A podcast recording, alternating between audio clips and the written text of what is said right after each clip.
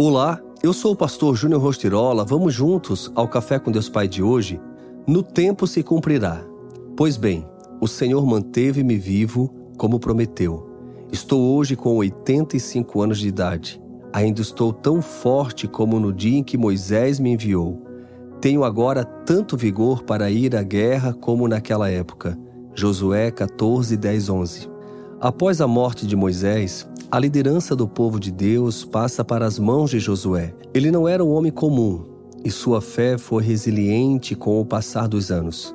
Mesmo passando-se 45 anos entre a promessa e o cumprimento, ele não perdeu o vigor nem a fé, motivo pelo qual pôde ver de fato as promessas de Deus se cumprirem diante dos seus olhos.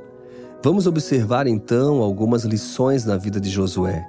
Ele sucede Moisés após a sua morte e 40 anos após a travessia do Mar Vermelho, lidera 40 mil soldados. É o guardião da Arca da Aliança, responsável por unir 12 tribos diferentes. Precisa conquistar Jericó e expulsar os cananeus, os heteus e os amorreus. É responsável por dar continuidade às tradições dadas ao povo liberto, uma vez que sua tropa era de pessoas que nasceram após a saída do Egito.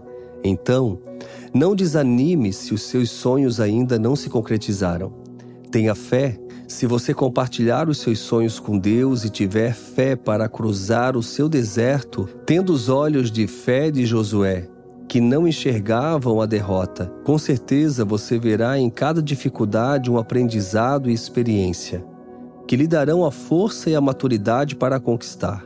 O deserto não só lhe dará forças para alcançar as promessas, mas também para conseguir manter-se firme nelas e não se deixar esvair, perdendo foco ao surgirem novos desafios pela frente.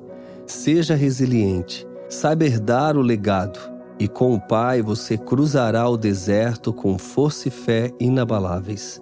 E a frase do dia diz: O tempo do seu processo não será maior do que as promessas de Deus na sua vida. Pense nisso, elas se cumprirão. Basta você crer e perseverar. Fica aqui o meu abraço, o meu carinho e seguimos juntos com Café com Deus Pai.